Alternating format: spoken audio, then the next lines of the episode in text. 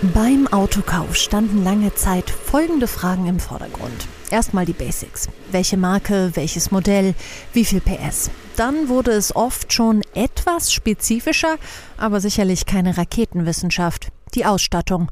Hat der Wagen Klimaanlage, Sitzheizung, eingebautes Navi?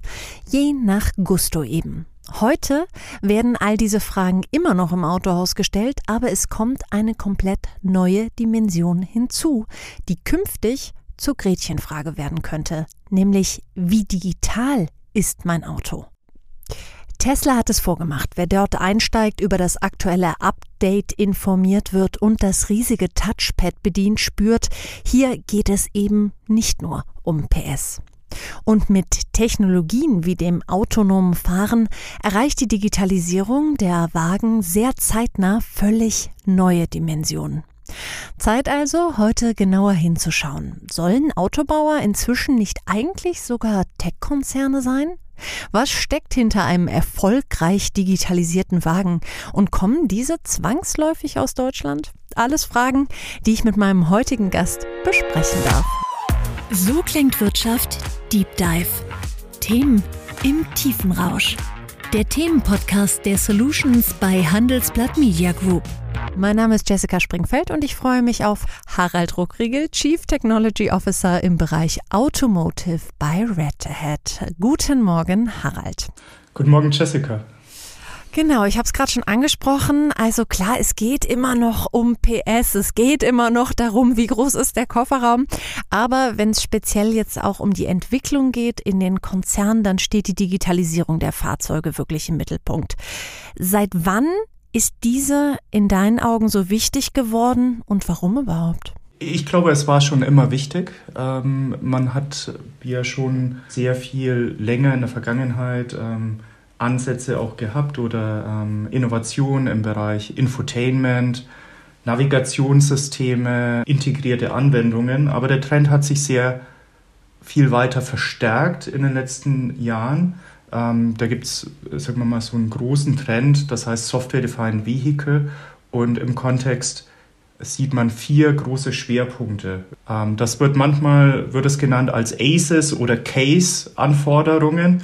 A für autonom fahren, C für Connected, äh, vernetzte Fahrzeuge, E für mittlerweile ist es sehr stark Elektrifizierung und Shared für geteilte Mobilität. Also es gibt eine sehr starke ähm, Erwartungshaltung, die wurde sicher auch geschürt aus disruptiven neuen Automobilherstellern, die auf den Markt gekommen sind. Klassiker wie jetzt beispielsweise Tesla oder auch ähm, chinesische Automobilhersteller wie NIO. Genau, du hast jetzt schon ein paar genannt und ähm, wir haben alle gehört, davon kam kein einziger aus Deutschland. Wenn du jetzt die Branche so ein bisschen überblickst, was unterscheidet die Hersteller dieser Tage? Wie arbeitet vielleicht gerade ein indischer äh, Autohersteller anders als jetzt äh, die großen deutschen Marken? Ich glaube schon, dass die Deutschen sehr vorne dran sind, sehr innovativ und ähm, auch in dem Bereich der Digitalisierung sicher Vorreiter sind. Ähm, Im Vergleich jetzt vielleicht auch, auch, auch zu indischen Herstellern oder anderen Herstellern, die auf Massenmärkte auch, auch eher abzielen und vielleicht diese dann eher Follower sind ähm, im Bereich der Innovation. Das bedeutet aber auch, dass die deutschen Hersteller dann auch fokussieren müssen, weil es gibt natürlich sehr viel zu digitalisieren und sehr viel zu verändern und da muss man natürlich die richtigen Akzente setzen dafür. Außerhalb Deutschlands hat man also gegebenenfalls einen anderen Fokus beim Thema digitales Auto. Wir haben uns also mal ein wenig umgeschaut, was für Vorzeigeprojekte es gerade dabei gibt. Wohl nirgends anders ist das Chaos auf den Straßen so groß wie in Indien. Tausende Autos, Rikschas, Fußgänger und Tiere teilen sich hier die Straße. Autonomes Fahren hier kaum möglich und daher ein untergeordnetes Thema. Elektromobilität dafür in den von Smog geplagten Metropolen umso mehr. In Indien gibt es viele E-Fahrzeuge im Tiefpreissegment. Inzwischen liegt das Land nach Angaben der Internationalen Energieagentur bei der Zahl der E-Fahrzeuge nach China an zweiter Stelle. Viele davon sind aber keine Autos, sondern elektrifizierte Roller und Rikschas. Der größte indische Autobauer Tata präsentierte zuletzt auch ein Elektro-SUV für rund 17.000 Euro. Elektro? Ja, aber zu einem günstigen Preis. In Indien der Trend. Anders in China. Autonomes Fahren und Elektromobilität allein beeindrucken hier allein nicht mehr. Viele chinesische Autobauer werben mit Reichweiten von über 1000 Kilometern.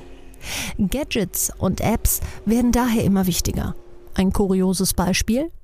Zum Neujahrsfest brachte Tesla ein Mikrofon heraus, das mit der entsprechenden Tesla Karaoke App benutzt werden kann. Es war innerhalb einer Stunde komplett ausverkauft. Kann man sagen, trotz aller Unterschiede, die bestehen zwischen den Herstellern, gibt es gewisse Themen, an denen alle arbeiten? Das sind äh, ganz klar die großen Digitalisierungstreiber, autonom fahren, ähm, vernetzte Fahrzeuge, Elektrifizierung, damit einhergehen natürlich die Batteriekomponenten, die notwendig sind und die übergreifenden Mobilitätsangebote. Und, und diese vier Aspekte sind alle wichtig. Äh, ich glaube auch, dass sich gewisse digitale Funktionen wie im Infotainment-Bereich äh, mittlerweile sich auch als KU-Kriterien äh, etabliert haben. Hygiene für den Konsumenten, dass man sein Handy koppeln kann, dass man seine Apps abspielen kann, dass man eine schöne Oberfläche, integrierte Oberfläche hat. Und das spielt eigentlich schon in allen Preisklassen eine Rolle. Wenn wir jetzt in die Zukunft gucken, was kommt denn danach? Gibt es schon irgendwelche Digitalisierungstrends, die sich da am Horizont für die Automobilbranche abzeichnen?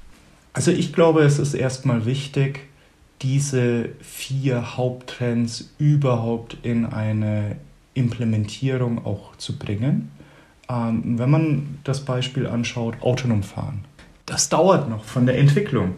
Und das sind massive Entwicklungen, die dafür notwendig sind.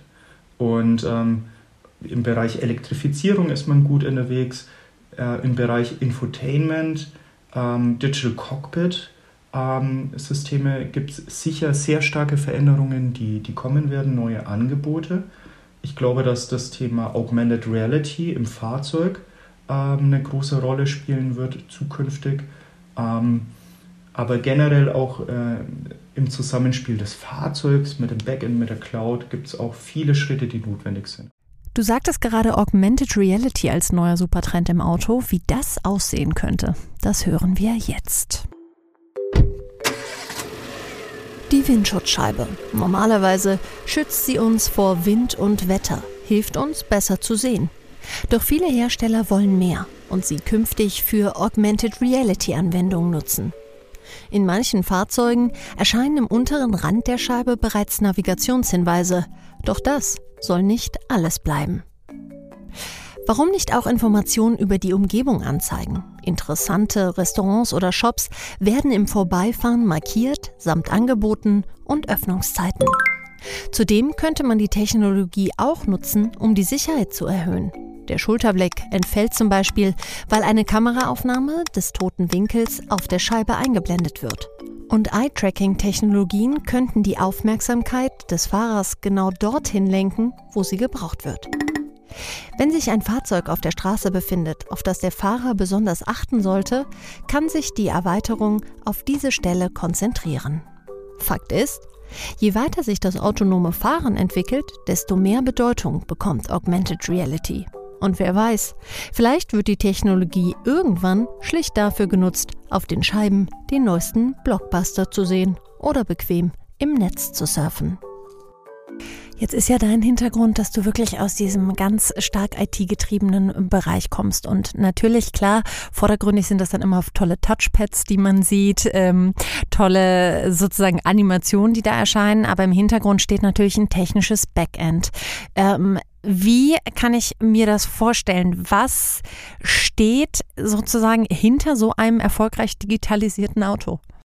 Das ist ein Zusammenspiel sozusagen aus dem dem, dem Fahrzeugteil, ja, der Fahrzeug-Onboard-Software, als auch dem Backend, was sich heutzutage auch weiterentwickelt innerhalb der digitalen Transformation hin zu Cloud-Systemen. Da gibt es dann Plattformen für die Connected Services. Es gibt Entwicklungsplattformen für autonom Fahren. Es gibt Anwendungen, die die, kompletten, die komplette Fahrzeugflotte im positiven Sinn überwachen und neue Software auch draufbringen. Wenn du den Markt beobachtest, kocht da jeder sein eigenes äh, Süppchen und baut sich seine eigene Cloud oder gibt es da schon ähm, sozusagen Anwendungen, auf die alle zurückgreifen? Das ist eine sehr spannende Frage, Jessica, weil ähm, das ist so ein bisschen auch, auch der Unterschied zwischen den Alteingesessenen und den neuen Herausforderern wie Tesla. Ja. Tesla hat einen grüne Wiese-Ansatz und ähm, macht sehr viel selber, äh, baut oder hat eine komplette integrierte Wertschöpfungskette. Das geht so weit, dass sie auch ähm, ähm, eigene Firmen haben, die ihre Robotik herstellen. Und ein klassischer äh, deutscher Automobilhersteller hat ähm, vielleicht circa 70 Prozent der Wertschöpfungskette externalisiert. Ähm, man sieht schon einen sehr starken Trend, und das ist auch sehr gut aus meiner Sicht, dass die Automobilhersteller die Bedeutung von Software im Fahrzeug sehen und darauf reagieren, organisatorisch. Und da, also speziell die deutschen Automobilhersteller haben angefangen, auch organisatorisch ihre eigenen Softwarefähigkeiten zu stärken. Und ich glaube, die Herausforderung ist für den Automobilhersteller nicht alles selber machen zu wollen, das kann er auch gar nicht, ähm, sondern sich auf die Elemente zu fokussieren, die wertschöpfend sind und differenzierend. Das heißt, wertschöpfend für autonom Fahren, für elektrifizierte Fahrzeuge, vernetzte Fahrzeuge und auch für die Mobilitätsangebote. Und auf, auf ähm, Plattformen zu setzen, die nicht nur ähm, spezifisch sind für diesen Automobilhersteller, sondern wiederverwendet werden können. Und aus unserer Sicht ist speziell das Thema Open Source eine sehr gute Grundlage, mit der man eine Wiederverwendung hat, nicht nur sozusagen von, von einem Softwarehersteller ein Produkt, was für alle angeboten werden kann, sondern dass äh, über verschiedene Hersteller hinaus ähm, gemeinsam an Themen gearbeitet werden kann. Und glaubst du, dass das vielleicht auch der einzige Weg ist, zu sagen, bei solchen Sachen macht man dann gemeinsame Sache, eben weil äh, Einzelkämpfer ähm, sich auf dem Markt auf Dauer gar nicht durchsetzen können?